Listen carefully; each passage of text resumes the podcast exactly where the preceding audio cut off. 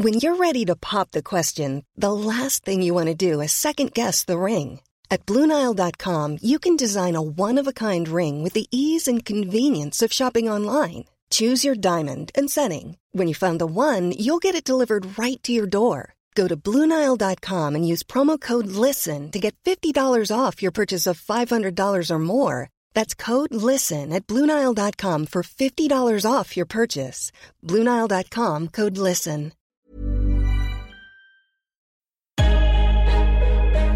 Lock in defensively. Hey, we get a stop going in the half. One, two, three. Attack, attack, attack.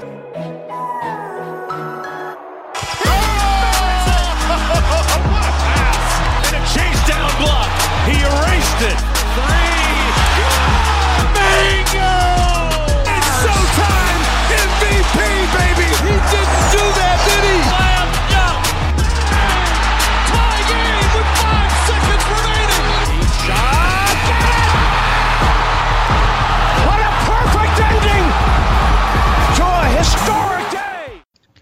Salut à tous, bienvenue dans l'épisode numéro 69 du podcast Dunk Hebdo. Très heureux de vous retrouver. Avec moi pour m'accompagner un seul homme, l'homme qui regarde des highlights de Troll Daniels. C'est Tom. Ça va Tom? Salut, ça va? Tu m'as grillé.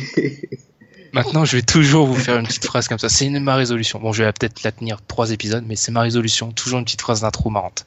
Ouais, Tom ben, regarde vraiment des highlights de Troll Daniels. C'est ça. ben, quand, tu supportes une franchise comme Memphis, t'as rarement eu, eu, euh, Un shooter. des, un non seulement un shooter, mais des gars qui, qui font de, qui te créent de, de l'attaque instantanée, quoi. C'est, c'est toujours, euh, c'est toujours marrant à voir. Et puis, enfin, c'est surtout dans, bah, je regardais les, les highlights de, de la fin de la saison, là, les petites vidéos qui sont sorties de, de NBA.com, enfin, de NBA TV. Et c'est marrant, en fait, de voir que dans les buzzer beaters, t'as toujours Denver qui en prend un, et t'as toujours les Suns qui en mettent. Et c'est incroyable de se dire que les Suns mettent 5 buzzer beaters, enfin des 5 game winners dans la saison et finissent, ils finissent avec 24 wins. C'est, assez troublant.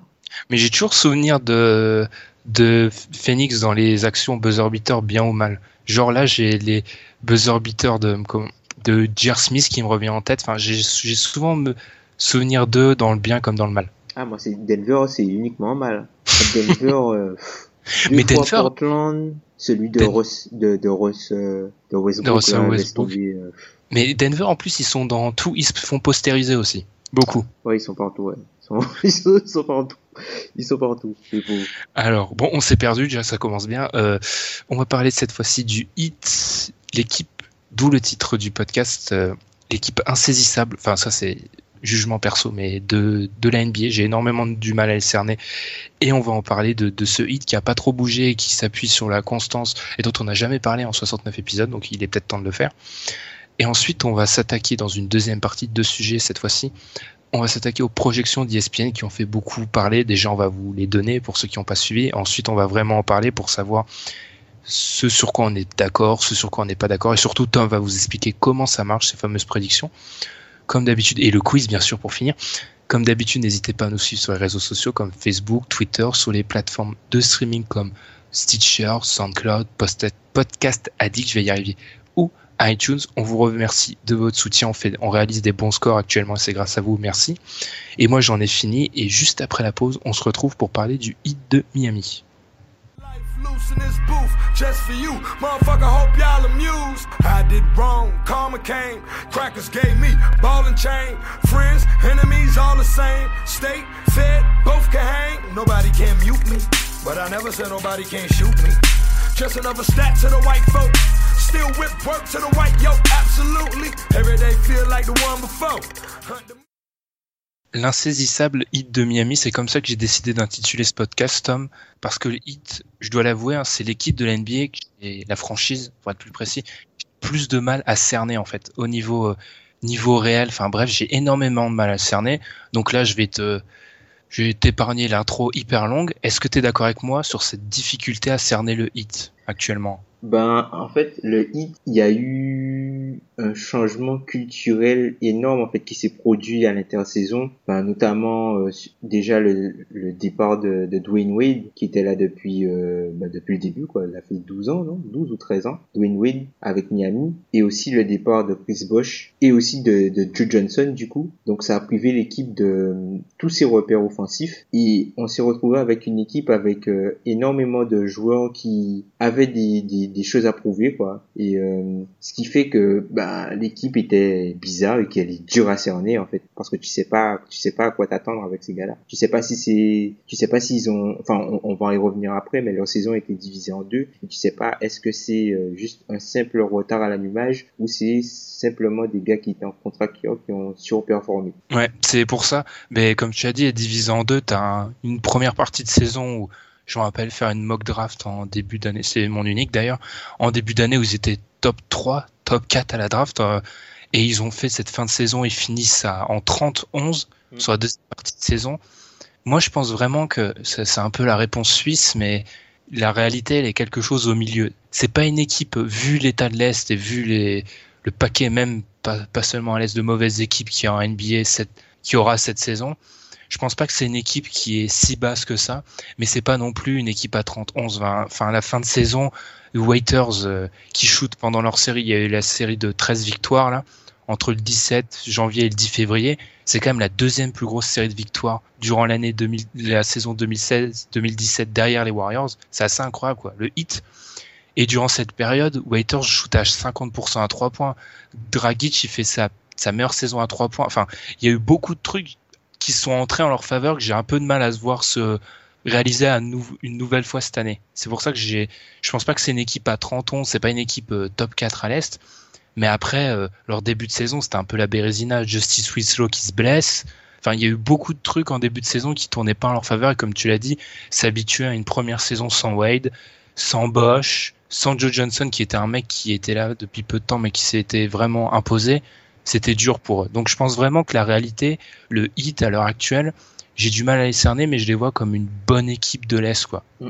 Ben, en fait, le truc, c'est qu'on a vu le, pour moi, hein, on a vu leur niveau plancher, leur niveau plafond dans la même saison. Et, euh, enfin, en début de saison, le hit a commencé en, comme ils se cherchaient, ils ont essayé de mettre en avant le joueur dans lequel ils voyaient le plus de potentiel, qui est Justice Winslow. Et Winslow avait énormément de ballons. D'ailleurs, il était deuxième de l'équipe au niveau des, des, touches, avec 62.8. Euh, C'est énorme pour un, joueur comme Justice Winslow. Mm. Juste derrière Dragic. Et en fait, comme il, t'avais pas l'impression qu'il jouait pour, euh, pour gagner, tu vois, il jouait pour essayer de développer quelque chose et partir pour partir sur des bases plus saines dans le futur. Et la blessure de Winslow a changé les choses, vu qu'il n'y avait pas vraiment de joueurs à, à développer. Donc du coup, ils ont totalement renversé leur, leur façon de jouer et ils se sont mis sur euh, bah, beaucoup de Dragic en, en, en, premier porteur de balle avec euh, Diane Waiters,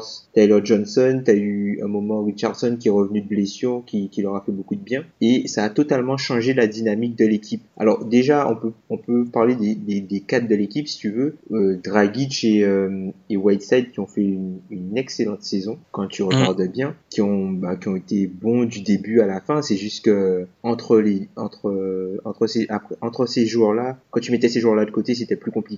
Et ensuite, tu as eu euh, tous les tous les paris qu'ils ont fait qui ont pris du temps à émerger et qui finalement euh, ont pu euh, ont pu émerger en deuxième partie de saison. Parce qu'en fait Miami c'est une équipe qui comme elle avait pas forcément de repères avec tous ses départs, elle s'est basée surtout sur sa défense au début. Enfin, c'est plus facile quand tu perds tous tes joueurs d'essayer de mettre un système défensif en place que de pouvoir attaquer correctement. Et c'est ce que Spolstra avait, a essayé de faire. Du coup, même en première partie de saison, on peut constater que ils ont un, ils ont un bon defensive rating en première partie de saison. Ils ont la cinquième défense de la ligue. Ils ont la cinquième défense de la ligue. Et en fait, c'est juste qu'en attaque, ils mettent rien du tout. Ils n'ont pas forcément de talent offensif, c'est un peu ça. C'est un problème qu'on va, dont on va parler après. Hein, mais... Donc voilà, enfin, la, la bonne stat en fait, c'est que ils sont 13e au defensive rating en première partie de saison et ils sont derniers au, à l'offensive rating en, en, en, première partie de saison toujours, tu vois, avec 100.6 sur 100 possessions. Il y a que, il y a que Philly qui faisait pire. Et du ah coup, ah, bah, Du coup, ils se sont basés tellement sur le socle défensif qu'ils n'avaient pas de solution euh, ensuite euh, pour l'attaque. Et c'est en deuxième partie de saison, lors de leur run euh, de, de 30-11, où l'attaque a vraiment crevé le, le, plafond. Quoi. Ils sont montés jusqu'à un, un, offensive rating de 109.7, 109.7 quoi, avec le même groupe. C'est quelque chose de, c'est incroyable. C'est pour ça, moi, j'ai énormément de mal à voir ça se reproduire. Un truc hyper important aussi, c'est et j'avoue que je l'avais pas noté en voyant des matchs du 8 un peu là dernièrement, parce que oui, ça boîte l'été, on bosse, on bosse dur. Euh, c'est un article de Mike Pradad SB Nation qui a expliqué qu'en gros, the Heat are winning because they never get tired. Et en gros, oui, le Heat, c'est incroyable la condition physique des mecs. Quand tu regardes le Heat jouer, t'as l'impression que c'est l'équipe la plus. C'est pas, ils, ils ont pas la collection de mecs les plus physiques, mais en fait l'énergie, t'as l'impression qu'ils ont toujours plus d'énergie que les autres équipes. Et ça se voit aussi, bah, c'est ce qui était dit dans l'article, ça se voit dans les drives. C'est l'équipe qui a réalisé plus de drives, le hit cette saison. Et aussi en défense, enfin en défense, j'ai jamais vu une équipe aussi dure sur les close-out, c'est impressionnant. Et c'est aussi pour ça que c'est une équipe qui était, qui a fait une bonne deuxième partie de saison, comme tu as dit, en défense, parce que c'est la NBA, c'est on est en 2017, faut savoir défendre le 3 points. Et contre le 3 points, ils étaient top 5. Les quatre autres équipes de le top 5, c'est les Warriors, les Celtics, les Rockets et les Spurs. Ça, c'est des équipes qui sont dans le gratin de la NBA. C'est pour ça aussi que je te l'ai dit en off, et moi, c'est pour ça que j'ai du mal à cerner le hit, parce qu'ils allient des éléments d'une très bonne équipe. C'est une bonne défense, ils défendent le 3 points, et ils ont aussi des, des caractéristiques d'une équipe euh, qui joue la loterie. Parce que niveau talent offensif, il y a très peu d'équipes qui sont aussi mal qu'eux parce que Waiters il est bien, il est marrant, hein, il est rigolo, mais offensivement, euh, c'est peut-être l'équipe de la NBA qui a dont le scoreur pur est le moins bon de toutes les équipes NBA. Je sais pas si c'est très clair ce que je dis, mais tu vois même les Suns, ils sont, c'est la Bérésina aussi chez eux, mais Booker, c'est un meilleur scoreur pur que n'importe quel mec qui est à Miami. Hmm. Mais après, tu vois, tu parlais des close-out et et du fait qu'ils défendent bien le 3 points, je pense qu'ils sont aussi beaucoup aidés par la confiance qu'ils ont à Time Whiteside. Tu peux te permettre d'être plus agressif sur les close-out quand tu sais que tu as un, un, un protecteur de cercle élite dans la raquette. Mm. Il faut aussi parler de la, la, la, superbe deuxième partie de saison qu'a fait James Johnson, qui lui aussi est un protecteur de cercle vraiment plus que correct, quoi. Et qui a vraiment, qui les a vraiment aidés défensivement et offensivement. Quand tu vois euh, comment un joueur comme, comme James Johnson arrivait à se battre contre des joueurs plus grands et plus costauds. J'ai en mémoire un match contre Demarcus Cousins où il conteste en fait la position à Demarcus Cousins et enfin le mec bouscule Cousins mais il le déménage mm. littéralement quoi pour l'empêcher de prendre la position et justement tu vois c'est cette polyvalence défensive qui a permis en fait à côté d'Assan Whiteside de permettre aux autres joueurs d'être plus libérés et puis de, de se dire bon c'est pas grave si euh, c'est pas grave si on se fait cramer on prend la feinte on sait que derrière on a des protecteurs de cercle, on a des joueurs qui sont réactifs et euh, on peut y aller franco quoi. Et euh, bah, du coup, ouais, vas-y. Ouais, justement, euh, ils ont parlé justement dans l'article que je t'ai cité. C'était un article de du Palm Beach Report qui parlait en fait de de James Johnson, qui était sans doute le joueur qui avait le plus travaillé sur son physique des des joueurs du hit et ça se voit parce que entre le James Johnson de Toronto et celui de l'année dernière, c'est pas le même joueur en fait. C'est enfin c'est un joueur différent et c'est ça qui est important. Et juste pour noter aussi Whiteside, euh, je vais te laisser finir avant de revenir sur Whiteside. Je vais te laisser finir parce que je vais partir un peu, je vais un peu faire un monologue sur Whiteside. Ah ben en fait pour euh, le, le cas de James Johnson, euh, on peut même prendre l'exemple de même John Waiters et euh, Wayne Ellington qui a fait une superbe deuxième partie de saison aussi avec eux. Bah, tu te rends compte que ces joueurs-là, ils ont toujours eu le talent qu'ils ont montré au hit. C'est juste qu'ils n'arrivaient pas à l'exprimer dans la régularité. James Johnson a toujours eu un talent depuis sa draft. On sait que c'est un, un, joueur super polyvalent qui est capable de faire énormément de choses avec le ballon. C'est juste que il n'a pas le il était incapable de répéter ça sur plusieurs matchs. Hum. Et même Wayne Ellington, qui avait énormément de difficultés à être régulier au shoot, et John Waiters aussi, on sait que c'est monsieur inconstant, c'est monsieur irrégularité. On sait qu'il a un super niveau plafond, mais qu'il a du mal en fait et qu'il est, il a une, il est plutôt, euh, on va dire, sinusoïdal. Tu vois, il est hum. bon, pas bon. Plus 3 points pour le, pour euh, avoir placé sinusoïdal. Bravo. C'est, enfin, je voulais pas le dire, mais c'était le, seul mot qui correspondait du coup.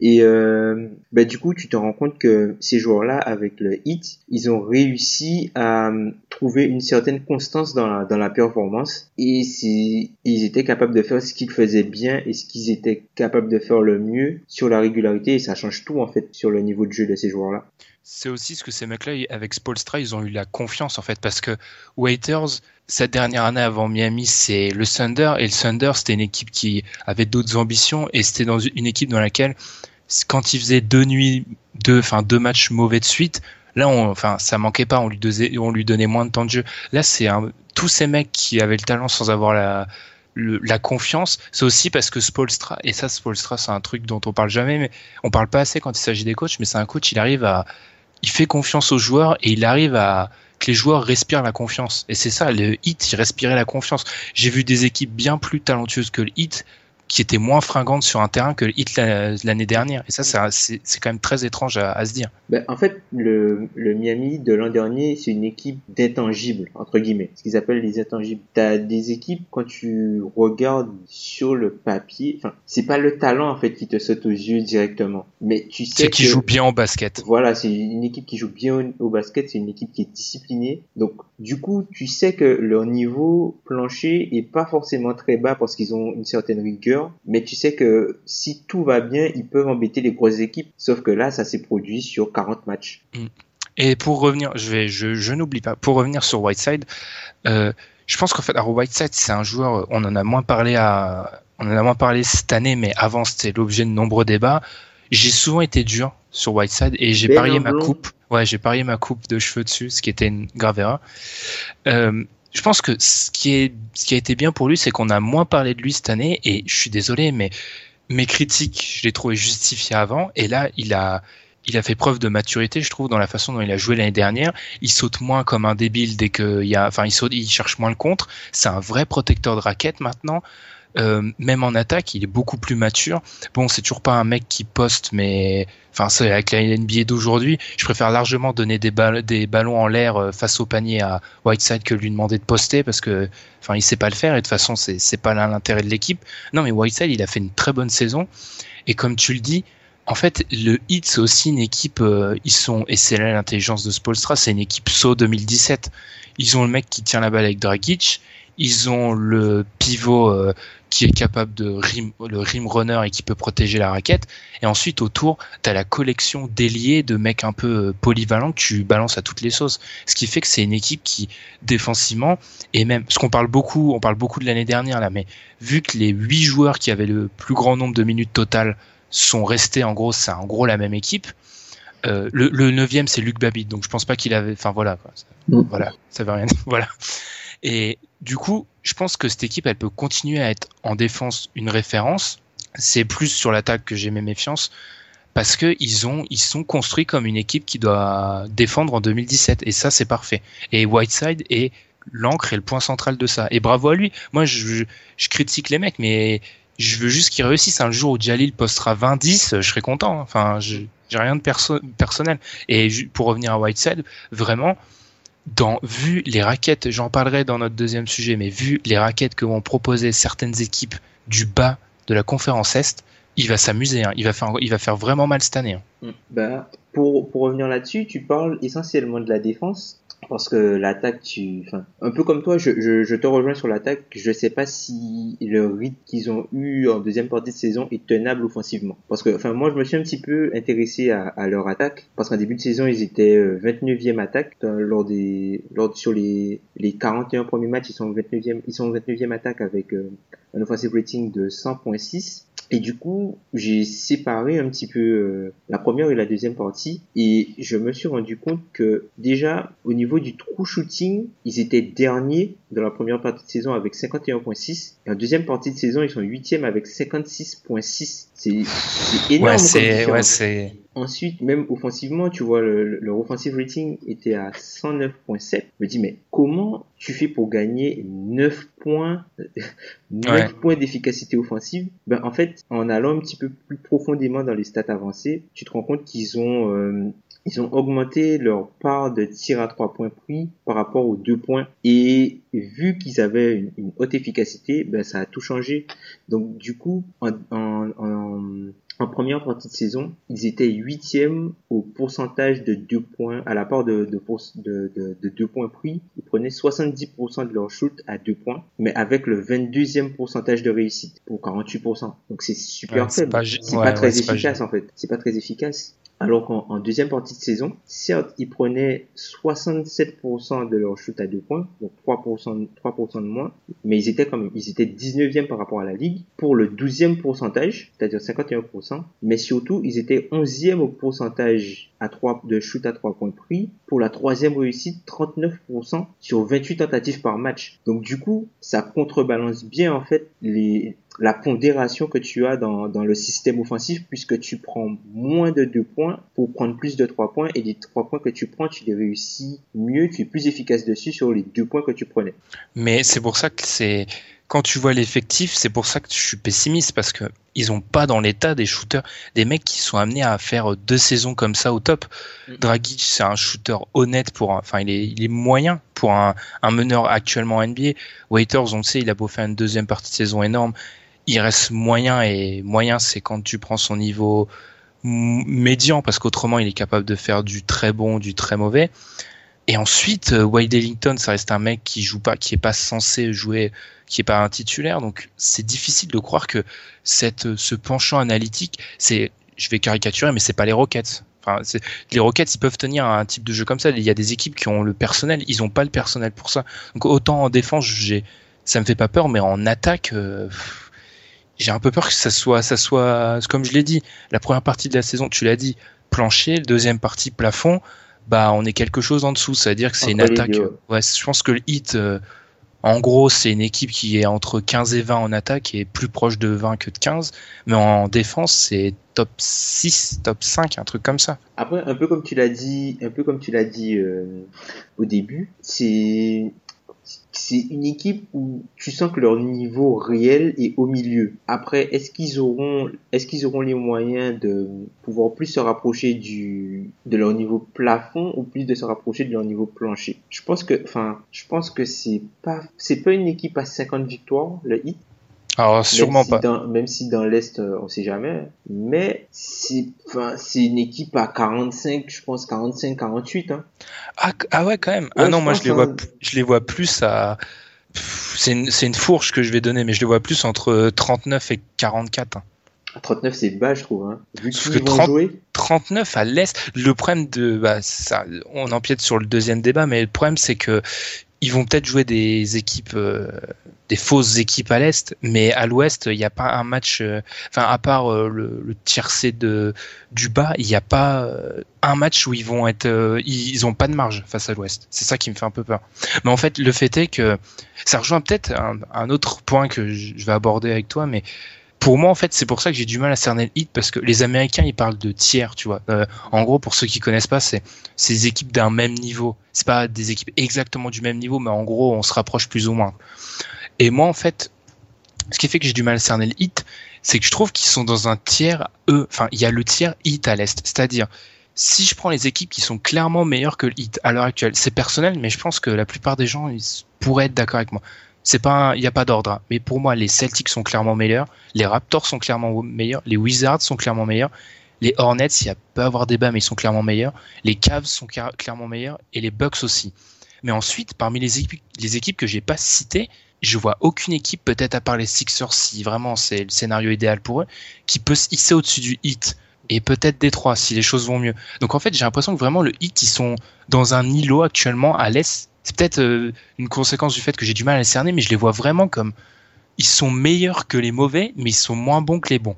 Ouais, mais le truc, c'est qu'ils sont beaucoup plus proches des bons que des mauvais, en fait. Ah bah c'est sur ce point-là où je suis pas forcément. Je les vois vraiment dans un au milieu, mais un milieu presque parfait. Je les vois aussi bien proches des mauvais que proches des bons. Moi, je les vois un petit peu plus haut. Mais après, si, si tu veux, on va, on va continuer sur leur, leur intersaison. Hmm. Je suis pas forcément un grand fan de leur intersaison, en fait, malgré tout ce qu'on a pu dire de bien sur au début. Alors, je comprends parfaitement, mais ça ressemble pas à Pat Riley, en fait. Ça, je C'est pour ça que je l'aime bien. Moi, c'est. ça, ça, ça ressemble pas à Pat Riley, en fait. Moi, je me suis dit que Pat Riley, il allait tenter quelque chose. On sait que la situation des pics de Miami est très compliquée parce qu'ils doivent donner des, ils doivent envoyer des pics à Phoenix. Ils ont réussi à se débarrasser du, du contrat de, de Doug, Ma- euh, pas Doug McDermott, du contrat de, de Mark de Josh Mark Roberts. Mm. Ils l'ont envoyé euh, à Dallas. Et du coup, je me suis dit, bon, il va tenter un coup certainement, il va tenter, euh, je sais pas, moi, un Millsap, il va se positionner sur, sur un joueur comme ça. D'ailleurs, on en avait parlé euh, lors de la mock draft qu'on avait faite, où moi, j'avais dit que, enfin, si je suis hit, je mise sur Millsap pour trouver un joueur qui va me permettre de, de voilà, quoi. De... Alors, Passer un palier. voilà. Donc du coup, je trouve que le enfin pour leur image, ce qu'ils ont fait cette intersaison, c'est très bien parce qu'ils ont été loyaux envers les joueurs qui- qu'ils ont développés. C'est-à-dire qu'ils ont pris des paris, les paris ont marché et ils se sont pas dit bon ben ok, ils nous ont mis, les gars nous ont mis sur la carte, on va passer à autre chose, on va pouvoir ramener quelqu'un d'autre. Non, ils ont décidé de prolonger ces joueurs-là. Mais Est-ce que c'est vraiment un choix? Oui, je pense que c'est un choix. Je pense que c'est un choix. Je pense que c'est un choix.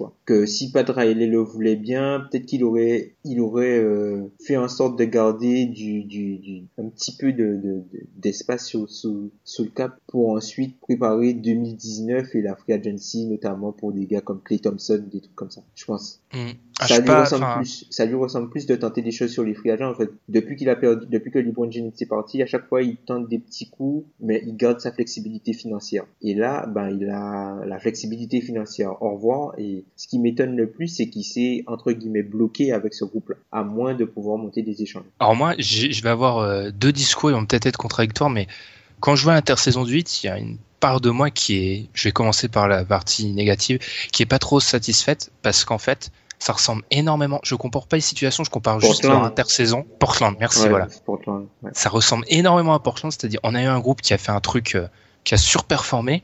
On les paye au niveau de ce qu'ils ont fait la saison, ils ont surperformé, sachant que leur niveau il est sans doute un peu plus bas. Donc ça, ça me refroidit. Enfin, Portland, euh, je l'ai déjà assez dit, mais j'étais un de ceux qui y croyaient le moins l'année dernière et je m'attendais pas à une telle catastrophe. Et en Mais plus, ils ont ajouté un joueur qui était sur le banc au Celtics. Exactement. Donc euh, ensuite, il y a une part de moi qui se dit, Pat Riley, contrairement aux, personnes de son âge, il comprend peut-être ses erreurs. C'est-à-dire que l'erreur du hit, c'est un peu, c'est pour ça que j'aime des fois tacler, enfin j'aime tacler tous les fans, mais ceux du hit en particulier, c'est qu'en fait Pat Riley, il se transformait en, en GM des Knicks ou des Lakers, c'est-à-dire que tous les ans, il nous, il nous, ils nous annonçaient en mai qu'il allait ramener un gros free agent et il ramenait jamais personne. Et là, vu encore une fois l'Est, et tu l'as déjà dit Tom, ça sert en fait, ça aurait servi à quoi de s'il si il aurait essayé d'aller chercher ce gros free agent, il aurait sans doute échoué. Et ensuite, il se serait retrouvé dans une situation où il avait une équipe euh, moyenne, mauvaise, et où l'Est est dans un état tellement piteux que ça sert à rien de tanker en fait. Déjà parce que Pat Riley il tank pas, et ensuite tu vas pas battre les Hawks ou le- les Bulls l'année prochaine au tanking. Ah, Donc Bulls, là- oh là là. je viens de passer au roster des Bulls. là. Donc là, ramener ton groupe et te dire, parce qu'ils ont peut-être perdu un peu de flexibilité, mais la plupart des contrats qu'ils ont signés, dans un an, ils sont échangeables. C'est pour ça, je me dis, là, il s'est peut-être dit, bon bah, euh, 2018, c'est le Vietnam. Enfin, la NBA peut changer en 2018. Donc, autant faire un, autant continuer avec ce groupe-là un an, lui laisser une chance pour, sur un an pour voir ce qu'il vaut. Et ensuite, en 2018, j'ai des contrats échangeables, je peux un peu faire ce que je veux.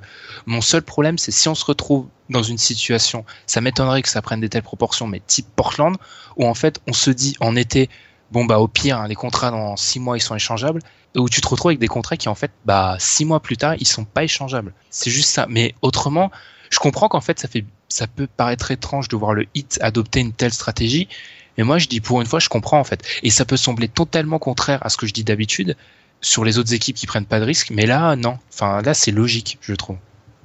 Hmm, je suis plus ou moins d'accord avec toi. Je suis pas totalement d'accord dans le sens où ils se bloquent totalement financièrement et ils seront obligés de faire des, des salary dump moves bientôt, je pense, parce que d'ici l'an prochain, il faudra, il y aura le nouveau contrat de, de Richardson qui, enfin, là, ils ont déjà commencé euh, selon le, le, le- selon euh, Ira Winderman qui est euh, le beat writer des de, de Miami Heat, du Miami Heat. Ils ont déjà commencé euh, les négociations et qu'il y aurait des extensions, une extension qui pourrait être possible pour Josh Richardson autour de 10 millions la saison. Mais ça fait, ça fait quand même beaucoup pour une équipe qui n'a plus limite plus de salaire, plus de, de, de, cap, quoi. Ensuite, tu, as encore l'an prochain la, le salaire de, de Tyler Johnson. De Taylor Johnson qui passe à c'est celui-là qui millions, qui passe à 18 millions. Là, il y a, je crois, il a 5-6 millions là. Il passe à 18 millions l'an prochain. Et tu as aussi l'extension de Justice Winslow à, à devoir euh, gérer. Donc, tu vas te retrouver un peu bloqué, quoi, un peu dans la même situation que Portland avec Njokic, qui doit, mais avec, euh, mais en, étant euh, moins dans le rouge avec tes finances, sans les choix de draft. Mais après, vraiment, c'est toute proportion gardée, hein, Portland, parce que Portland, c'était. C'est un cas extrême, ouais. Voilà, c'était totalement différent. Mais je te rejoins sur la comparaison avec Portland où tu, tu as récupéré des gars pour un an, tu as tenté des paris, ils ont presque tous marché et tu as tout prolongé. Euh, donc ouais, c'est un peu un, petit peu la même constitution et puis c'est à l'est. Donc euh, on va voir, mais sinon je trouve que c'est quand même honnête ce qu'ils ont fait euh, sur la saison. Moi honnêtement je les voyais, je les avais mis 14e tout simplement parce que Ouais, je les avais ah oui, ça trade, je l'avais oublié. Tout simplement parce que je pensais qu'ils allaient transférer Dragic en cours de saison et qu'ils allaient profiter de la draft de meneur et du fait que ce soit le, dernier choix de draft qu'ils aient en leur possession avant un petit moment pour euh, tanker un maximum et récupérer leur meneur du futur. Donc c'est pour ça que je les avais mis 14e, mais ils ont pas, ils ont pas tanké. Donc, euh, Justement, la transition, la transition de Tom est parfaite le meneur. Alors ça, c'est un peu un leitmotiv dans beaucoup, parce que en, en écrivant ça sur mes fiches, j'y ai pensé que, fait, il y a trois quarts des, enfin pas le trois quarts, mais il y a une bonne dizaine d'équipes NBA qui sont dans ce problème-là. C'est mon côté pessimiste qui parle, mais je trouve que cette équipe, elle est ultra dépendante de Dragic. Si Dragic lui arrive un petit problème, ils ont personne à la main pour remplacer. Parce que Tyler Johnson, c'est un combo, mais c'est pas un mec qui crée parce que le Heat, c'est une des équipes de la NBA qui fait le moins de passes et qui a un assist percentage très bas, enfin un pourcentage de passes plutôt bas, c'est-à-dire que la création c'est c'est pas une création collective, même si même si sur la fin de la saison ça c'est un peu tourné vers ça, c'est vraiment les créations d'un mec comme Dragic et des fois un peu Waiters quand il est dans des bons jours. Euh, si Dragic joue un peu moins bien ou s'il lui arrive, je touche du bois, mais si lui il se blesse, je trouve que l'équipe euh, elle peut vraiment être mal et y a le marché pour les meneurs remplaçants, il n'était pas incroyable, mais mais là, je suis un peu inquiet de ce qui pourrait arriver euh, au hit si Dragic fait pas une saison comme il a fait l'année dernière. Ah, ben après, ils ont pas, je sais pas s'ils ont, ils ont des meneurs qui sont quand même remplaçables entre guillemets, sachant que, c'est surtout des, des manières de ballon, pas vraiment des, des meneurs. Le système offensif du hit se base énormément sur du drive and kick. Mm. Et euh, d'ailleurs, euh, Dragic et Waiters font partie des joueurs qui jouent le plus de drive. Les deux sont dans le top 5. Je crois que Dragic doit être deuxième et Waiters doit être euh, cinquième ou sixième, je crois, au nombre de drives par match en moyenne. Et tu te rends compte que c'est c'est ce qui perd en fait pour pour c'est c'est plus c'est plus dans leur ADN de jouer comme ça. Et ils ont énormément de joueurs à l'arrière qui sont athlétiques et qui sont percutants. Un gars comme Taylor Johnson, il peut faire du drive and kick, même si sa mm. sa vision de jeu n'est pas parfaite sera pas de moins bonne, ça sera de moins bonne qualité. Voilà, qui sera pas forcément parfait pour euh, ressortir le ballon. Un gars comme Richardson peut le faire, mais après, comme tu dis, Dragic, on n'en parle pas beaucoup, mais Dragic aurait vraiment pu être All-Star cette saison. C'est juste que enfin, l'équipe, au moment du All-Star Game, l'équipe était vraiment trop basse Mm. Même Whiteside, au moment d'en discuter, Whiteside, Carmelo Anthony, euh, ça discutait un petit peu euh, qui allait euh, prendre le spot. Et puis, ben, finalement, c'est Carmelo Anthony qui l'a eu. Mais si le Heat commence beaucoup mieux sa saison, je serais pas surpris que Kassan Whiteside soit, soit All-Star Ah non, je parie, je parie pas cette année. tu paries pas cette année? Cette année, je parie pas. Et juste un petit point comme ça, et pour prouver que j'ai vraiment regardé le Heat, hein, mais moi, juste un détail si, parce qu'on l'a bien dit, les mecs, ils ont tous fait pratiquement la saison de leur vie. Enfin, peut-être à l'exception de Dragic qui avait fait des, mais autrement pratiquement tous c'est la meilleure saison de leur vie. Ce qui me fait un peu peur, c'est qu'ils ont perdu. Alors, ça semble, ça semble totalement anodin, mais Willie Reed, mm. ils l'ont perdu. C'était quand même un mec qui, avec Whiteside, ça faisait deux bons Golgoth à l'intérieur et c'était protecteur de raquette. Je me dis juste que si James Johnson, parce que James Johnson, euh, j'ai beau, je beau, j'ai beau l'avoir défendu, je pense pas qu'il va sortir une autre saison de la, du même niveau j'ai un peu peur que tu te retrouves un peu limite parce que pour moi, clairement, et ça se comprend, et je l'ai, assez dit, l'identité du hit, elle est défensive l'année prochaine. Et en fait, de perdre ce petit, ce petit ajout-là, alors après, on pourra me dire qu'ils ont retrouvé Winslow, certes, mais sur les ailes, je me fais pas de soucis. C'est plutôt à l'intérieur, j'ai peur que Whiteside, on lui demande beaucoup plus et beaucoup trop. Ben, en fait, moi, la, la perte de Woody Reed, alors oui, c'est gênant. D'ailleurs, d'ailleurs, d'ailleurs, on peut, voilà, d'ailleurs, on peut déjà euh, féliciter le hit pour les pioches qu'ils arrivent à faire euh, très loin à la draft. Euh, McGroder qui sort de nulle part, euh, qui joue énormément de minutes et qui fait partie du, du, du line-up, enfin de, de la composition qui a joué euh, le plus de minutes de- du hit cette saison avec Luc Babbitt. Enfin, c'est c'est totalement incroyable. non, mais c'est totalement incroyable. Luc. C'est totalement incroyable. Et euh, ils ont réussi à, à trouver ce gars-là euh, juste un, un an après avoir trouvé Richardson et deux ans après avoir trouvé Taylor Johnson. Donc c'est et, Et Justice Winslow, même si ils l'ont trouvé bas quand même. Ouais. Je rappelle que Frank Kaminski est pris avant. ouais. Et même même même euh, Woody Reed que tu as dit qui fait aussi partie de, de ces joueurs qu'ils ont déniché un petit peu loin. Après t'as T'as un joueur comme Okaro White qui est chez eux, qui pourra aussi euh, prétendre à avoir des minutes, mais moi je pense que la, perte de Woody Reed ne pose pas problème parce qu'il y a Bam. Et Bam pour moi ce sera le, pivot backup cette saison pour eux. D'accord. J'ai peut-être pas euh, fait bam, bam. J'ai décidé. C'est l'année où j'ai décidé d'arrêter de faire les bêtises et d'arrêter de d'adorer tous les pivots ultra athlétiques qui sortent de Kentucky. Enfin, je l'ai fait beaucoup d'années, donc faut, faut que je me calme. Mais après, c'est sûr que c'est un jeune joueur, beaucoup de potentiel et qui, en fait, à terme, te coûtera moins cher que Willie Reed en termes, pas en termes de prix, mais en termes de valeur par rapport au prix. Ce qui est plus La important value. que le prix en lui, voilà. Ce qui est plus important que le prix en lui-même. Mm. Ça, c'est un des leitmotifs de Tom. Vaut mieux payer, attends, c'est, vaut mieux payer cher un bon joueur que Que pas payer, Moi- que, que payer euh, peu cher un joueur faible qui te sert à rien. Exactement. Et bam, en ça, il sera utile. C'est juste, j'ai un peu peur sur le début de saison et parce qu'il est encore très très brut. J'ai un peu peur que sur la première saison ou le début de sa saison rookie, ça soit un poil juste. Parce que Willie Reed, il apportait des certitudes. Après, c'est sûr que je vais pas faire passer Willie Reed pour euh, Bill Russell. C'était, c'est clair que c'était un joueur de banc, mais il apportait des choses, vraiment.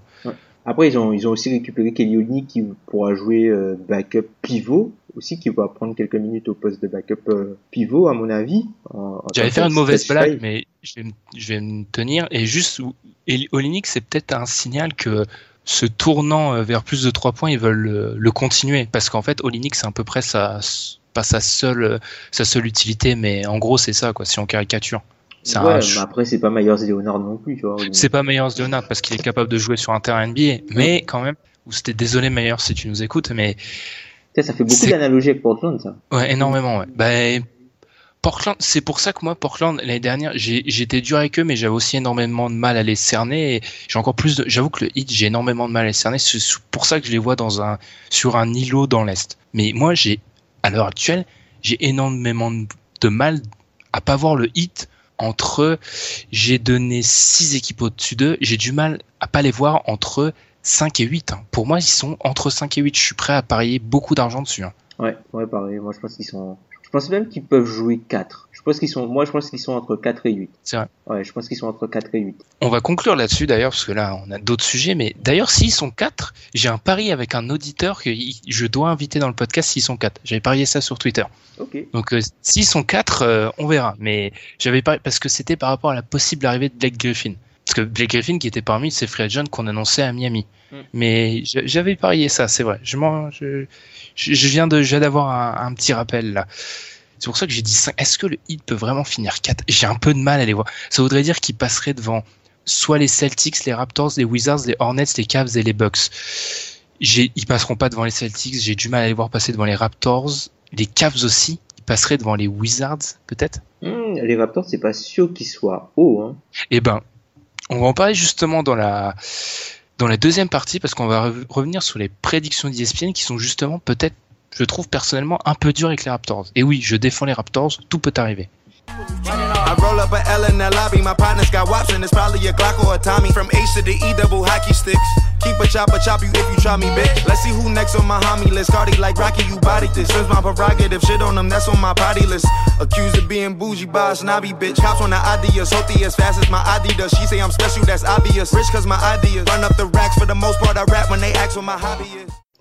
Alors les fameuses projections d'ESPN, vu que c'est à peu près le désert niveau actuel NBA en ce moment, on en a parlé, et d'autant plus parce que c'est ESPN. Alors qu'est-ce que c'est? Ce sont des prédictions euh, basées sur un algorithme. Je laisserai Tom parler de cet algorithme du journaliste Kevin Pelton avant. Je vais juste donner pour ceux qui, parce que tout le monde n'est pas, ne suit pas ESPN et forcément jour et nuit, je vais juste donner le classement que cet algorithme a donné en prévision pour l'année prochaine, comme ça tout le monde va savoir de quoi on parle. Conférence Ouest, les Warriors premiers avec 62 victoires, les Rockets deuxième avec 55 victoires, les Spurs troisième, bon, je vais vous, épargner les victoires, Minnesota 4, Oklahoma City 5, les Clippers 6, les Nuggets 7, les, le Jazz 8, les Pelicans 9, les Blazers 10, les Mavericks 11, les Grizzlies 12, les Lakers 13, les Suns 14 et pour fermer la marche les Kings et enfin à l'Est les Celtics 1, les Cavs 2, les Wizards 3, les Bucks 4, les Hornets 6, 5, euh, les Raptors 6, là ça j'en parlerai, le Heat dont on a parlé 7, les Pistons 8, les 76ers 9, le Magic 10, les Pacers 11, les Knicks 12, les Nets 13, les Bulls 14 et enfin les Hawks 15. Voilà, ça c'était pour le rappel. Tom, je vais plutôt toi te laisser parler au début avant qu'on revienne sur ces prédictions vu qu'elles ont fait coller beaucoup d'encre sur la méthodologie et le fameux euh, ce fameux Kevin Pelton, comment il, comment il a calculé ça un peu? Parce que forcément, vu que toutes les fanbases estimaient que leur équipe était trop basse, enfin, on a beaucoup critiqué la méthodologie qui a été mise en place. Mais en fait, Kevin Pelton, c'est un peu euh, Monsieur Stats d'ESPN. Et non pas Zach Lowe, qui, qui un peu pompe euh, Kevin Pelton. Voilà, c'était pour. C'est un peu Monsieur, Monsieur Stat euh, d'ESPN, Kevin Pelton, qui a entre guillemets remplacé euh, John Olinger, qui est maintenant au front office de, de Memphis, et euh, qui avec euh, Thomas Abustro depuis quelques temps, enfin depuis quelques années maintenant, utilise pour faire les projections d'ESPN le, le, le, Real Plus Minus. Donc le, le Real Plus Minus est une combinaison en fait de la valeur offensive et de la valeur défensive. Donc l'offensive plus minus et, et le defensive real plus minus qui, qui sont cumulés et qui après donnent euh, un score positif ou négatif selon ce que le joueur apporte à, l'équipe. Et euh, dans, dans, dans la projection en fait, il s'est basé sur les real plus minus de, sur plusieurs années, donc sur les trois dernières années. Donc il revient un peu dans, il, revient un peu sur la méthode dans deux podcasts qu'il a fait la semaine dernière. Donc il était invité dans euh, le podcast de, de Sport Illustrated euh, qui s'appelle Open Floor avec euh, Ben Golliver et il hmm. était aussi avec Tim Bontemps de Posting Up du Washington Post. Post, ouais. Voilà.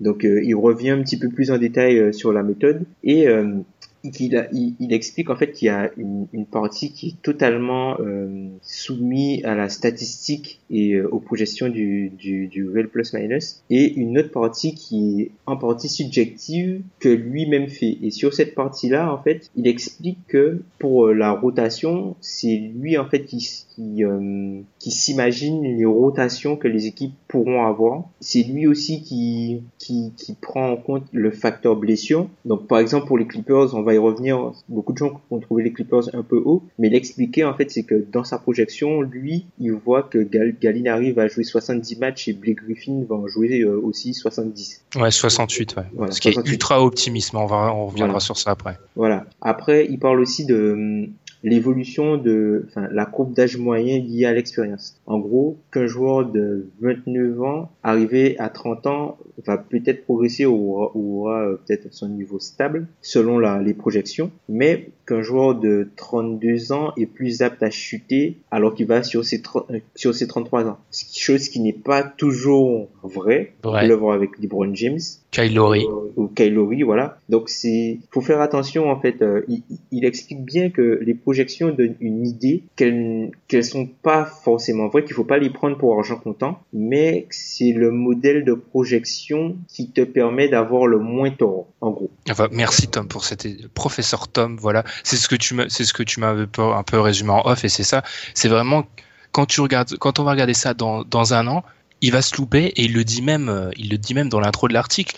La saison dernière, il a vu les Rockets bien, il a vu les Nuggets bien et il s'est trompé par exemple sur les Bucks. Mais on se trompe tous. Le fait est que il se trompe sur moins d'équipes que avec euh, le Ray plus minus que le ferait un être humain. C'est à peu près ça.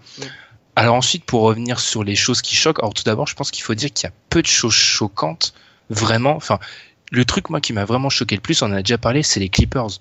Je trouve que les Clippers, les Clippers sont annoncés 6, donc les Clippers sont devant les Nuggets, devant les Pelicans et les Blazers.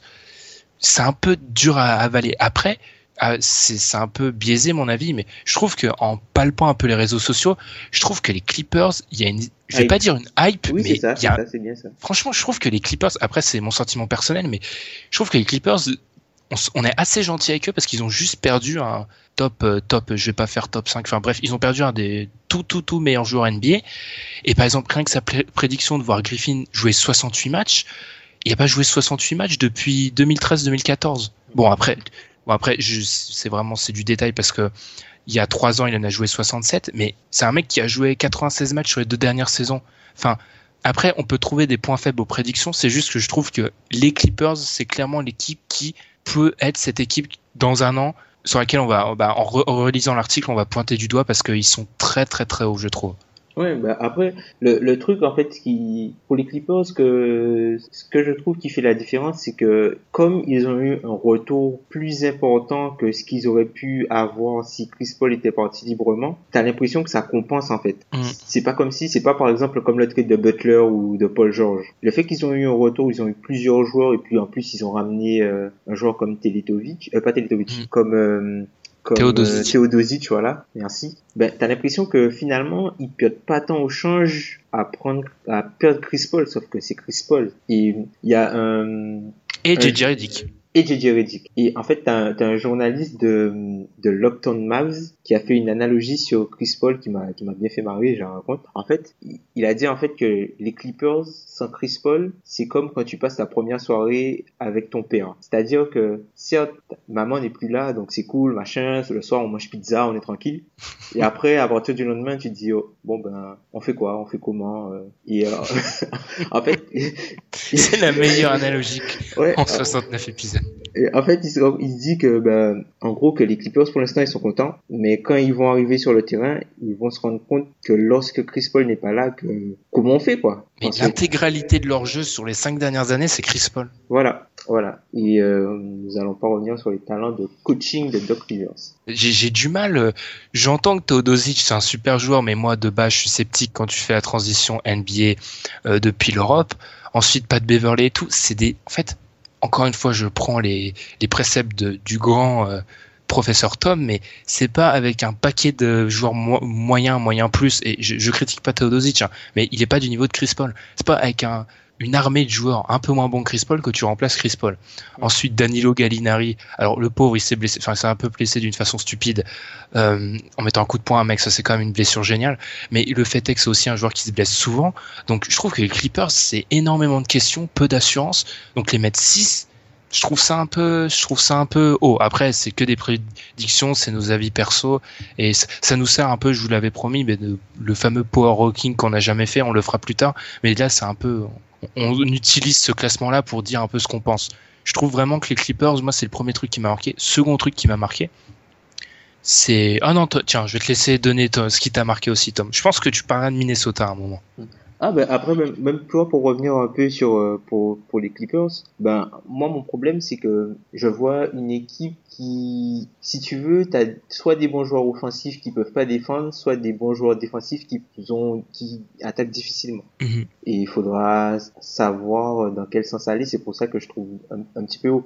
Après, Pelton, il explique bien en fait que lui, en fait, c'est pas sa pensée en fait. C'est juste que c'est ce que l'algorithme dit. Mhm. C'est en gros, c'est pas, en gros, lui dit pas bon telle équipe va gagner tant de matchs, telle équipe va gagner tant de matchs. Mhm. C'est ce que les projections, les projections basées sur l'algorithme disent. Lui, s'il devait choisir euh, des over-under, par exemple, il y a beaucoup, il y a des équipes, il explique dans le podcast qu'il y a des équipes qui auraient pris le, over euh, sans souci, notamment pour les Warriors. Moi, c'est ce qui m'a choqué le plus. Ah, c'est bah, c'est parfait, c'est ce que je voulais, c'est ce dont je voulais parler. Moi, c'est ce qui m'a choqué le plus, en fait, c'est comment les Warriors perdent 20 matchs. Non, mais ça, je le dis, je le dis, euh, ce, en ce jour, il y a aucun, pariez ce que vous voulez contre moi, il y a aucun moyen que les Warriors perdent 20 matchs l'année prochaine. C'est impossible. Enfin, je, vois pas ce qui peut se passer pour qu'ils en perdent 20.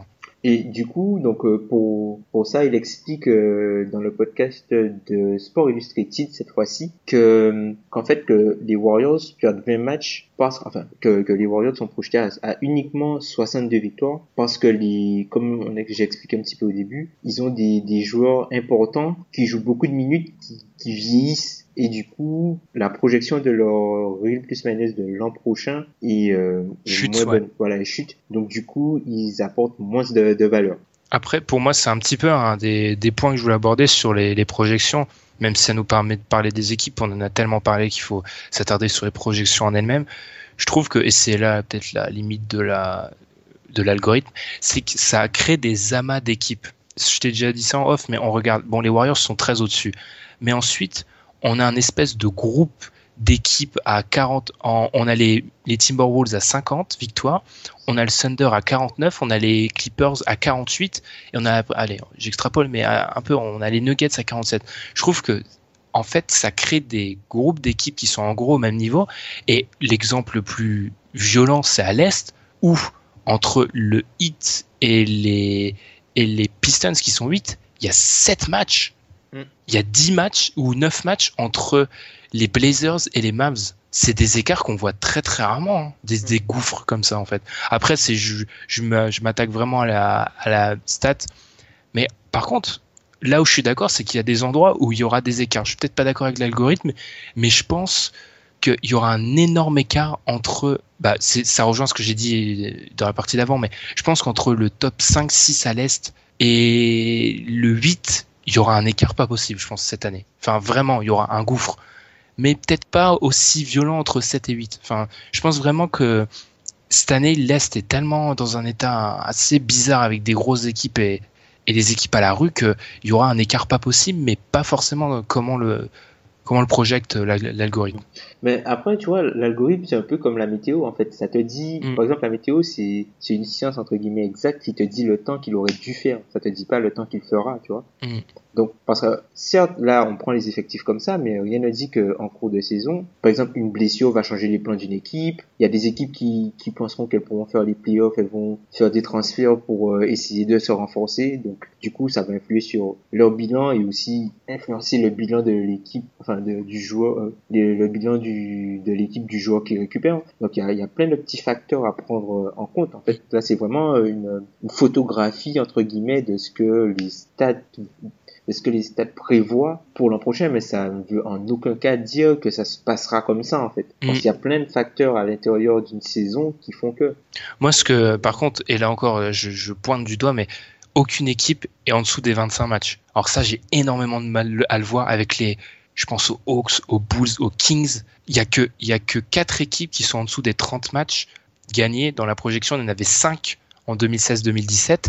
Et l'écart entre euh, les plus mauvais et les moyens, il a jamais été aussi grand. Donc là, je pense vraiment que c'est encore une fois, c'est du détail, mais je pense vraiment que là cette année, on aura, je pense aux Hawks, aux Bulls, aux Kings, non pas les Suns, mais et pas les Nets, mais je pense vraiment là les trois équipes que j'ai citées, Kings, Bulls, Hawks, je pense que les trois, euh, les trois vont pas ah, cumuler, ils font pas 60, je pense. C'est violent, hein, mais ah, c'est violent, c'est violent, hein. c'est violent. Mais je, enfin, je pense qu'on est on, s'achemine vers une saison qui pourrait être bizarre et ça va amener des polémiques directes, j'en suis sûr. Mais en fait, c'est des équipes qui globalement, et c'est pour ça que j'ai toujours pro du mal avec, j'écarte un peu la conversation, mais avec les trucs anti-tanking, c'est que les Hawks, c'est juste qu'ils sont moins bons. Hein. C'est aussi simple que ça. Ils sont moins forts. Enfin, cette année, ils peuvent jouer à fond. Ils passeront jamais 26, hein, je pense, victoire. Ah, après, c'est, t'es dans l'Est, il y a Budenholzer, même, enfin, leur, duo, leur, leur, duo, leur duo magique, c'est Ken Bazemore, Ken Bazemore, euh, euh, Schroeder. Schroeder. Le backup Bazemore, ouais. Schroeder à 36 millions. Et en parlant toujours de cette division, alors on va, on va croire que là c'est mon ma subjectivité qui parle, mais les Hornets, par contre, je suis content et c'est vraiment, ils sont annoncés 5 et je pense vraiment que les Hornets, c'est le syndrome Hawks dans le sens où c'est une équipe dont on porte pas vraiment nos yeux dessus, mais dans l'Est, vu l'état des raquettes de l'Est, avec Zeller Howard, même s'ils qu'ils les fassent pas jouer ensemble, qu'ils les fassent jouer ensemble, enfin, vu que j'ai parlé des Hawks, mais t'as les Nets, t'as plein d'équipes qui ont pas de raquettes à l'Est, mais ils vont s'amuser. Donc je pense vraiment que les Hornets, je suis d'accord avec la projection, je pense que ça peut être la bonne surprise de l'année prochaine.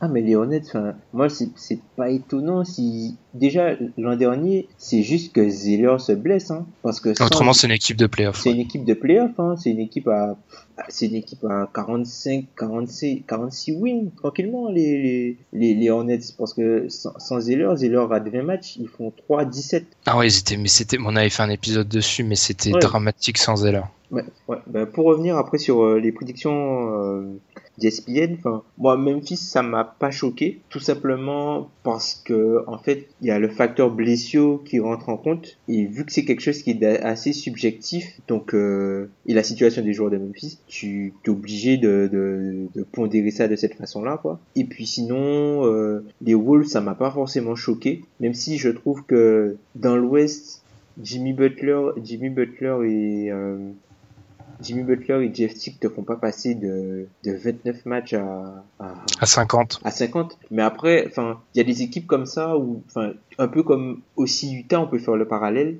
C'est des équipes qui ont euh, des euh, des net ratings par exemple qui ont des net ratings hauts, c'est-à-dire Ouais. qu'ils ont, enfin, ils ont un point de différentiel plus élevé que leur bilan en fait. Mais c'est, ce fait, dont on. y a des, ouais. Ouais, vas-y, vas-y, Tom. Parce qu'en fait, ils perdent beaucoup de matchs serrés. Ils gagnent des matchs largement, mais ils perdent beaucoup de matchs serrés. Et puis ils ont des trous d'air, genre Minnesota, le troisième Voilà. quart dont on avait parlé. Voilà. Et c'est tout le contraire d'une équipe comme Memphis qui prend des blowouts, mais qui gagne énormément de matchs serrés. Donc du coup, selon la projection de ton point différentiel, entre guillemets, ben, tu peux avoir un bilan plus ou moins élevé si tu es plus performant ou pas dans les matchs serrés. Mais pour revenir à Minnesota, je pense vraiment que peut-être 50 victoires et 4, c'est peut-être un peu haut, mais j'ai du mal à les voir euh, hors des playoffs. C'est surtout ça aussi pour montrer, enfin, on fera nos prédictions peut-être plus tard euh, dans la saison, enfin dans l'intersaison, mais par exemple les 8 à l'ouest, moi je vire juste euh, les Clippers et, Utah. Ouais. et Utah. Et à l'est, je garde tout le monde. hein. Enfin, peut-être à part les 76ers. Et là, on, on, on rejoint un, un problème de l'algorithme, c'est qu'en fait, euh, pour pronostiquer l'influence des rookies, c'est très difficile. Ouais. Et surtout que les, pour les Sixers, c'est clé parce que Markel Fultz et Ben Simmons, qui sont un peu les deux têtes du, du, du, du trident euh, avec Embiid, bah, ils ont du mal à les, à les projeter.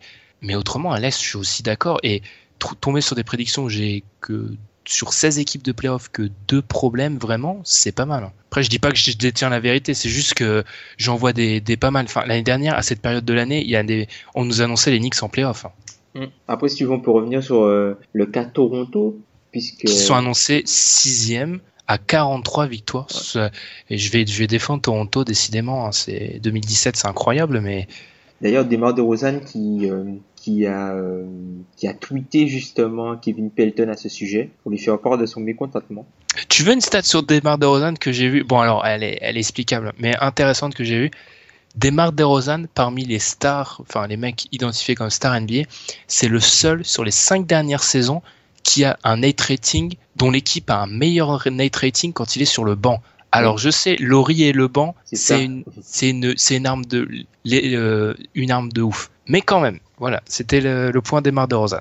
Là, c'est pour ça. Mais d'ailleurs, c'est pour ça que Toronto est aussi bas dans dans, dans ces projections-là, parce que les joueurs euh, les joueurs de, de, de- du line-up Laurie plus banc, donc t'as Kyle Lowry, Corey Joseph, Kyle Lowry, Corey Joseph, Norman Powell. Norman Powell, euh, Pat Pat. Patterson et puis euh, le pivot euh, Bébé, Ouais, ouais. Bébé Noguera. Il y en a aucun dont on a appelé par son vrai nom, mais ça fait rien.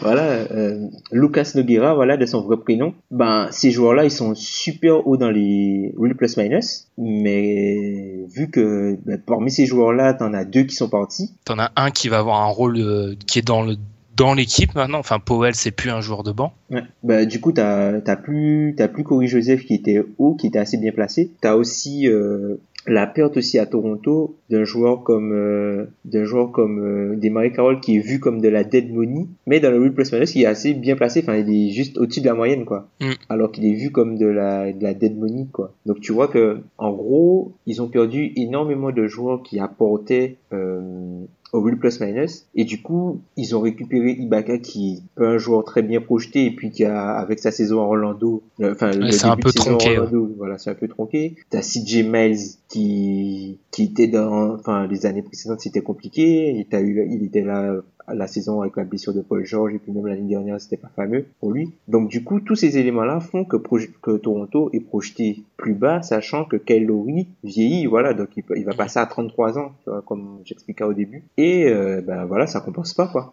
Après pour ce qui est de la méthodologie, je remets pas en question, ça s'explique. Mais juste Toronto, autant je suis le plus dur qui existe sur les playoffs, mais c'est une machine bien huilée en, en saison, régulière en fait. J'ai Cory, euh, Cory, n'importe quoi. Euh, Laurie DeRozan, c'est assurance tout risque en saison régulière. Encore une fois, je, vais, mettre saison régulière à la fin de chaque, chacune de mes phrases quand je vais parler des Raptors. Donc vraiment, enfin, Dwayne Casey, c'est un bon coach de saison régulière. Euh, en saison régulière face aux autres euh, raquettes de l'Est, il va s'amuser. Enfin, s'amuser. Il va, il est dominant vu qu'il n'y a pas trop de raquettes dominantes à l'Est. Donc j'ai vraiment du mal à voir les Raptors sixième après à la fin de la saison régulière face aux face aux équipes de l'Est, sachant que les Raptors, c'est le genre d'équipe. Alors, il y a des contre-exemples un peu en 2016-2017, mais c'est une équipe qui compte les équipes mauvaises. Enfin, il y a peu de ratés. Il y a très peu de ratés et, et c'est, ça sera surtout ça euh, cette année à, à l'Est et un peu à l'Ouest aussi. Ça sera la capacité qu'ont les bonnes équipes à, à rien rater face aux mauvaises. C'est parce que si ça va sûrement être serré et tu peux pas avoir dans la saison lâché un match. Ben, c'est ce qui est arrivé à tes Grizzlies qui avaient lâché un match. Ils avaient lâché un match contre les Nets, non? Ah, ben, le, euh, Memphis avait un record positif contre les équipes à plus de 50% et avait un record euh, limite égal face aux équipes euh, en dessous de 50%. Ah ouais, parce qu'il y avait eu des défaites. Et voilà, et ça, ça va être un peu ça. Super contre les Lakers, super contre les, les Sixers, non? Non, non. Ah. Les Lakers, les Nets, Washington au début de saison, quand ils étaient mauvais. Défaite contre New Orleans, défaite de plus de 35 points contre, contre, contre Mini. Ah ouais. Super contre New York. Ouais, c'est ça. Et tu vois, dans ce, à ce petit jeu-là, je vois pas les Raptors euh, lâcher beaucoup de matchs. Mais en tout cas, n'hésitez pas à nous dire, hein, nous, qu'on va finir, on va finir ce débat. Si t'as rien à rajouter, Tom. Mais je, euh... je suis plutôt d'accord avec la prédiction. En gros, pour dire, euh, si je devais à, à, ce jour faire une prédiction, euh, ça ressemblait énormément à ce qu'a donné ESPN. Moi. Après, moi, ce qui m'a plus choqué à l'Est, c'est même pas le, le, nombre de victoires du huitième, c'est le nombre de victoires du premier. 49 C'est pas possible. Enfin, j'ai du mal à imaginer aucune équipe de l'Est au-dessus des 50 victoires. Je ouais. pense pas que ça arrivera. Après, le problème de l'équipe, quelle qu'elle soit, qui va finir première à l'Est, c'est que elle va ramer contre le, sommet de l'Ouest. Hein. C'est là où elle va, c'est là où techniquement les, victoires qu'elle est censée avoir, elle va ramer. Et le problème aussi, c'est que la différence entre Bon, j'exagère, je vais pas inclure là les Hornets. Après, les Bucks, c'est un, cas un peu à part, mais l'écart qu'il y aura entre que ce soit les Celtics, les Cavs, les Wizards ou les Raptors, et même les Cavs sans, les, euh, sans Kyrie, Kyrie venait à partir, il est pas incroyable. C'est-à-dire que si on prend par exemple les Celtics, pendant la saison régulière, ils vont en lâcher peut-être contre les Raptors, ils vont peut-être en lâcher contre les Wizards, mm. et ça, c'est des défaites qui font que si déjà t'es pas, pas à ton avantage contre les grosses équipes de l'Ouest, et en plus t'en lâches contre tes poursuivants à l'Est, après, c'est sûr que ouais, une équipe pas à 50 pour gagner une, une conférence, c'est pas ouf. Surtout que quand les Celtics se sont renforcés, euh, pas de raison qu'ils ne fassent pas mieux. Mais franchement, c'est pas un scénario à, à écarter, je pense. Tu es dubitatif quand même.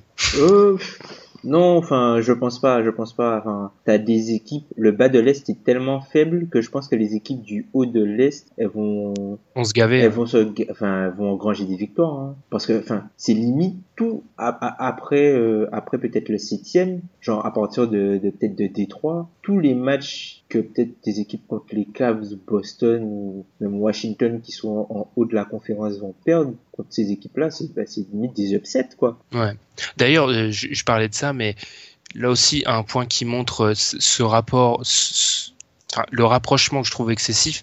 Les Sixers sont projetés à 33 victoires, le Magic à 32, les Pacers à 32, les Knicks à 32, ça fait beaucoup. Surtout que moi, après c'est c'est la perso, mais je trouve que à l'heure actuelle, euh, je vois les je vois les Sixers largement meilleurs que le Magic, que les Pacers, et par contre, je vois les Knicks meilleurs que le Magic et les Pacers. Mais c'est c'est un avis perso et on s'écarte.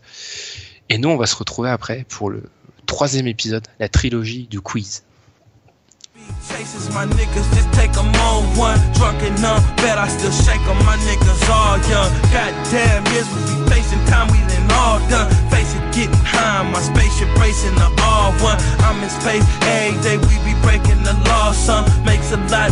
Every day we be praising the law, bro. Life's crazy, yeah, it was crazier in the 80s, yeah. Le quiz, troisième épisode de retour. Le quiz ou le bureau des pleurs. Parce qu'après, après chaque épisode, c'est pareil. Les quiz de Benjamin, ils sont trop durs. Voilà. chaque fois, voilà ce dont j'ai droit après avec Pierre ou Tom. Écoute, j'ai une question sur le block rate, mec. Je m'adapte à mon, je m'adapte à mon personnel. J'ai des spécialistes internationaux de la stat avancée. Là, j'ai, donc du coup, je ne reviendrai pas sur les polémiques. Donc je vais faire simple. Tom, on a parlé du hit. Je te demande les 10 meilleurs scores de l'histoire du hit. 10 meilleurs scores de l'histoire du hit. Ouais. Allez, LeBron, Euh, quatrième, 7919 points. Wade, Alors là, Wade, Il premier avec un. plus du double du deuxième. 2000, euh, 20 000, 20, 20 oh là là. Les- moi et les nombres, hein, c'est toute, toute une histoire. 20 221 points. Hardaway, Tim Hardaway, 8ème, 600, 6335. C'est une catastrophe, moi et les nombres. Shaq. Eh ben, franchement, j'étais surpris. Chaque est pas dedans. Ok, Shaq n'y est pas. Euh, Morning doit y être peut-être à la longévité. Alonso Morning, deuxième, 9459 points. Chris Bosh. Cinquième, 6914 points. Donc il me manque qui là du coup? Il te manque, alors tu m'as donné Wade en 1, Morning en 2, il te manque le 3, tu as James en 4, Bosch en 5, et ensuite tu as Hardaway en 8. Puis donc il me manque le 9, le 10, le 3. Le 7, le 6 et le 3. Ah bah tu m'as donné les, les, les plus évidents, à part le 3. Le 3, je pense que tu vas le trouver bientôt. Euh... Alors qui a joué longtemps Qui a joué longtemps au I? Ouais, sachant que le des hit est points pas, est pas une, une franchise super euh, vieille, euh, c'est un peu ça. c'est 90 et quelques, je crois. Mm. Hum, Non, il a pas joué assez longtemps, lui. Vauchen Leonard, je pense pas qu'il soit dedans, non. Non.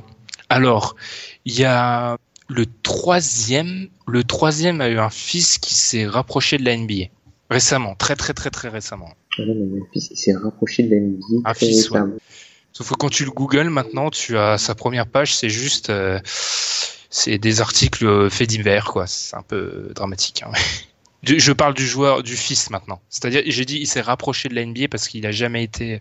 Il est techniquement NBA parce qu'il a joué en D-League, mais il est pas en NBA. Son fils. Et d'ailleurs, il a le même nom, sauf que tu rajoutes Junior, quoi. Peyton? Non. Non, c'est pas Peyton, je dis n'importe quoi. Euh... Moi, je vois pas. Tu vois pas? Comment je peux te le faire deviner? Bah, si je te dis qu'il a joué tant- longtemps joué au hit, ça va pas t'aider. Euh, il a aussi joué aux Lakers. Euh, comment je peux te faire? C'était un, un gros shooter, très très gros shooter. Euh, je vais te le donner parce que je, je vais te donner un indice. Il a fait partie de la fabuleuse équipe de Michigan. Il pas Ouais, Glenn Rice. Glenn... troisième. Ah oui. Voilà, c'est pas mes quiz qui sont durs là. Ah oui, bah oui, Glenn Rice. bien sûr. 9248 points. Ah. sur moi. Chez mon. Alors ensuite, il te manque 6, 7, 9 et 10. Euh, encore une fois, pense vraiment longévité, parce que sans, sans te le donner, par exemple, on a donné euh, Chris Bosch à 6914 points pour être Ouais. dans un top 10 d'une franchise, c'est pas énorme. Aslem, il est pas dedans, non? Udonis Aslem, 7ème, 6478 points. Et il en a mis autant, et chaque y est pas. C'est bizarre. Ben, Bon, c'est bon, ça chaque que est resté moins je- longtemps. Ouais. Chaque est resté bien moins longtemps. Euh... Non, Bisley Après, si, pas. si, si- honte à Basketball Reference s'ils se sont trompés, mais je, je vais vérifier, mais je pense chaque a dû, ça doit jouer à rien, mais il doit pas y être. Alors ensuite, alors ensuite, euh, hum, le 9, le 9, le 6 on reviendra dessus parce que c'est le plus dur. Euh, le 9, le 9 a aussi joué à Boston. C'est un joueur de banc, un, un meneur de banc, shooter. Un meneur de bon shooter qui a joué à Boston. Ouais. Ah non non non, je confonds, je confonds. Ah, justement, je pensais à Eddie House et j'ai confondu. J'ai confondu en fait. J'ai eu un gros bug, j'ai confondu avec un autre joueur. Donc non, ce n'est pas Eddie House. Honnêtement, le, les trois, je vais peut-être te les donner parce que les trois derniers sont hyper durs. Tu es d'accord pour que je te les donne? Ouais, vas-y, vas-y. Sixième. Alors là, j'avoue mon ignorance totale de la NBA, mais je connaissais pas le joueur avant d'avoir vu le classement. Ronnie Selkali, Je connais pas. 6742 points. Ensuite, Eddie Jones, c'est pas Eddie ah House. oui, Eddie Jones, le shooter. Et enfin, dixième, Grant Long. Je connais pas lui. Deuxième question. Alors là, honnêtement, elle se rapproche beaucoup parce que je t'ai dit que c'était fallait beaucoup chercher dans la longévité Mhm. les joueurs qui ont joué le plus de minutes avec le hit. Il a- honnêtement, il y a beaucoup de mecs qui vont se retrouver là, dont on a parlé avant. Aslem, Deuxième, 21, 21 000 minutes. ouais, euh, Morning, du coup, Troisième, 17 000 minutes. Wade, numéro 1. Premier, 30 000 minutes avec le hit. C'est énorme, ça. Ouais. Euh, Hardaway, Hardaway, neuvième. En, en fran- franchement, ils sont tous dedans à l'exception d'un mec. C'est pour ça que j'ai fait la question. Parce que le mec, je trouve ça marrant qu'il soit dedans. ok, ben après t'as LeBron, Et bah, Libran n'est pas dedans. il est pas dedans? Libran n'est pas dedans, non. Bosch, C'est le mec qui est Bosch, 10. C'est le mec qui est pas dedans, quoi. Ouais, donc Ouais, c'est un autre joueur qui a pris sa passe. Donc en fait, les autres, euh, autant, enfin, les autres, c'est le top 10 Ouais, d'avant. c'est quoi. euh, Eddie Jones, euh, Voilà, huitième, Glenn Rice, c'est 4, Grant Long, 5, Ronnie Seikalis, 7ème, Tim Hardaway, 9, et c'est le 6 qui est marrant. le 6. Le 6, il est sixième et il n'était pas dans les meilleurs marqueurs de l'histoire du hit. Malgré qu'il ait joué 14 000 minutes avec le hit. 14 minutes. ok. Et celui-ci, tu le connais, c'est pas un piège, tu le connais sûr. C'est un gars récent? Oui, récent, ouais. Il a beaucoup joué avec le hit. Il a été champion avec le hit. T'as beaucoup joué avec le Heat, il était champion avec le Heat. Ouais. Peut-être Bati. Non, Bati n'a pas joué assez. Il n'a pas joué assez de saison. Il était champion avec le. Il a été champion en 2006 ou, euh, ou après? Non, après. Avec euh, la bonne Brown. Mais il était, et c'est là, là c'est bien joué, c'est qu'il était, euh, il était là avant l'ère LeBron. C'est-à-dire qu'il est champion avec LeBron, mais il était là avant LeBron. Actuellement, il joue plus, et je vais te faire un cadeau, il est passé par euh, Memphis. Actuellement, il joue plus, il est passé par Memphis. Ouais. Mario Chalmers. Mario Chalmers, sixième, 14 000 minutes jouées avec tiens, lui? Ah, on l'avait oublié, lui, hein, et pourtant. Euh, le petit ball vivant, Mario Chalmers, effectivement. Mario Chalmers. Ça prouve la jeunesse du hit, hein, parce que quand Mario Chalmers est sixième au niveau des minutes jouées, euh, c'est vraiment que t'as pas- il y avait, c'est une équipe, euh, c'est une franchise jeune. Et ouais, Chris Bosh est 10, juste parce qu'en fait, il a la saison sans LeBron. Autrement, LeBron serait dedans. Mm, Et le quiz était plus court volontairement parce que Tom, oui, on explose tout, il y a un quiz, mais il y a quand même des flops. Tu as un flop, donc tu veux parler. On est une tribune, on est l'Assemblée nationale, tu es sur le perchoir, tu as le droit de parler. Bah, en fait, mon flop, c'est vraiment au niveau des médias américains qui, euh, pour encenser euh, Dennis Smith et cracher sur l'organisation des Knicks de l'avoir laissé passer, de pas l'avoir sélectionné, critiquent gratuitement Frank Ntilikina parce qu'il n'était parce qu'il n'était pas euh, à la Summer League et qu'il a pas joué c'est je trouve ça totalement ridicule. Franchement, je trouve ça totalement ridicule. Mais la hype, on en parlait, mais j'ai rarement vu autant d'effervescence autour d'un neuvième choix de la draft. hein. Mais Denis on- Smith. Mais on, sa- on savait que Dennis Smith, euh, on, on, en a- on en avait parlé lors de la mock ou la fois où on avait eu euh, Tanguy avec. Tanguy, qu'on salue comme invité de Dennis Smith et de son niveau plafond avec ses qualités athlétiques. Ah, c'est ça, hein, ouais, c'est ça, hein, c'est que Parce qu'en fait, je vais pas être critique, mais la Summer League, c'est une extension de la de NCAA. hein. C'est une extension, c'est-à-dire que un mec qui brille par ses qualités athlétiques dans l'une, le fera dans l'autre, mais rien ne dit qu'il le fera en NBA. Et même s'il le fait en NBA, il le fera pas dans les mêmes proportions. Après, c'est ça, c'est que c'est un gars super athlétique, il est agressif, c'est un scoreur agressif au cercle, vers le cercle. Donc, du coup, euh, il a fait une summer league de malade. Mm. Mais c'est normal, parce que t'as des protecteurs de cercle moyen et t'as des joueurs qui n'ont pas les capacités athlétiques pour défendre sur lui. Donc, du coup, tu te retrouves, euh, bah, c'est, comme si tu, tu, tu, tu te retrouves avec des gars qui, qui sont pas dans, dans ta catégorie, quoi, athlétiquement parlant. Et c'est ça, en fait, en summer league, c'est que t'as des, des joueurs qui dominent, soit parce qu'ils sont plus forts, soit parce qu'ils sont plus physiques. Et avec Dennis Smith, t'as un peu l'impression que ce sont les deux, mais que, enfin, moi franchement, c'est plus le fait qu'il soit hyper athlétique en fait qui fait qu'il qu'il a dominé. Parce que il a, par rapport à ceux qui, l'ont- qui l'ont vu avant, il a rien montré de plus. Mais c'est le même. C'est ça, exactement le même gars en fait. Ça, ça, en fait, ça, ça prouve. Je vais pas, parce que tout le monde n'a pas le temps de taffer la draft, mais ça prouve euh, qu'il y a beaucoup de gens qui suivent la NBA mais qui sont pas préparés à la draft parce qu'il il a fait ce qu'on annonçait quoi. Le mec, c'est même si athlétiquement je le pense moins fort que la plupart des gens parce que ça va se tasser en NBA.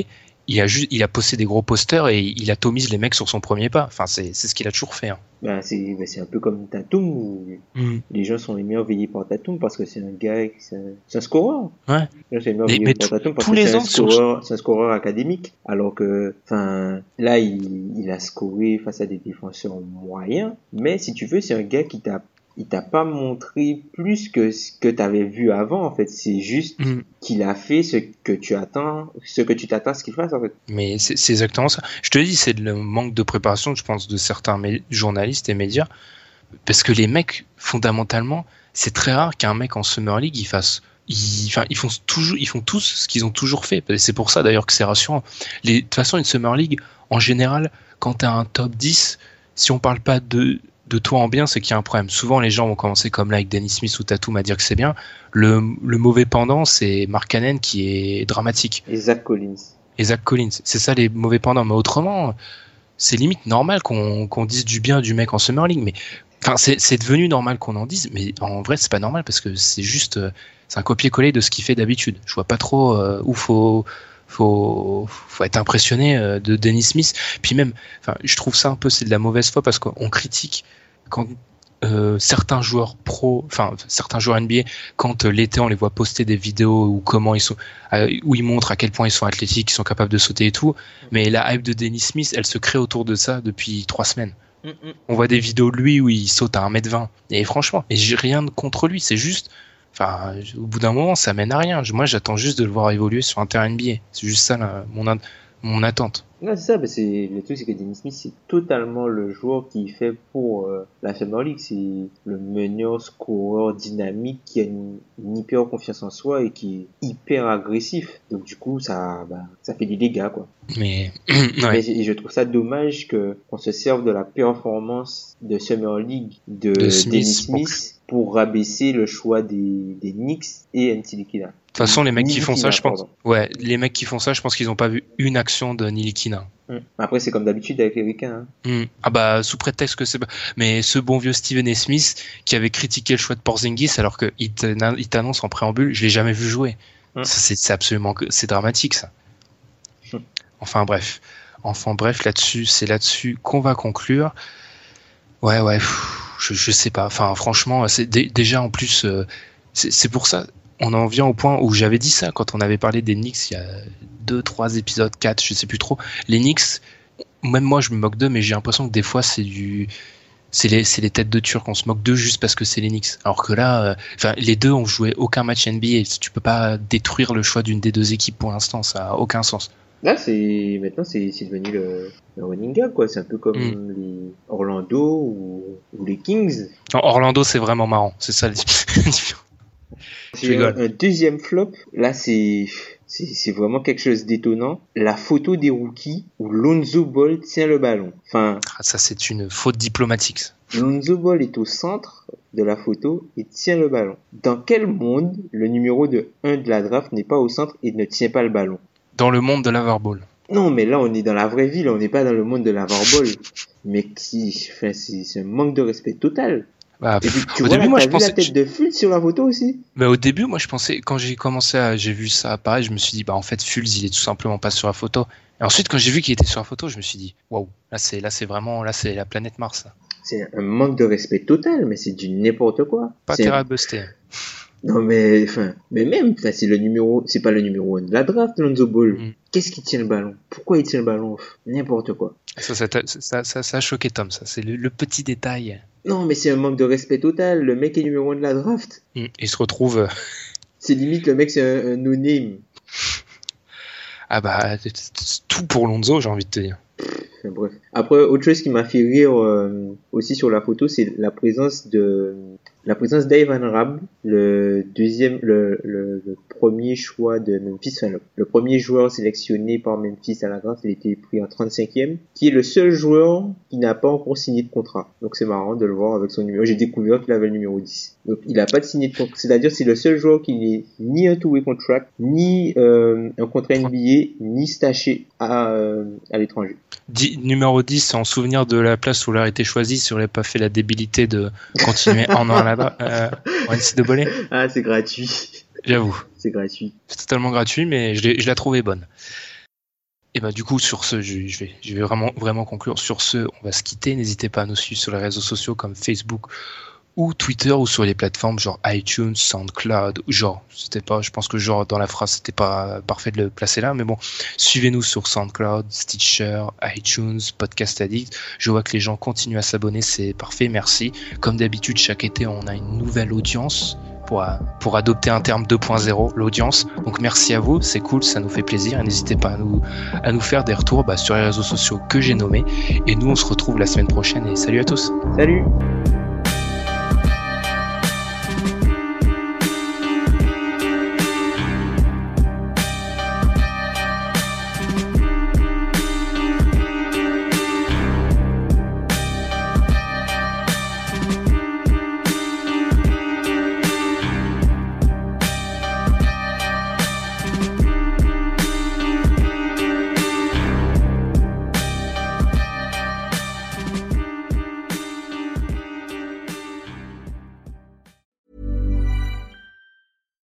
flexibility? Take yoga. Want flexibility with your health insurance? Check out United Healthcare Insurance Plans. Underwritten by Golden Rule Insurance Company, they offer flexible, budget friendly medical, dental, and vision coverage that may be right for you. More at uh1.com.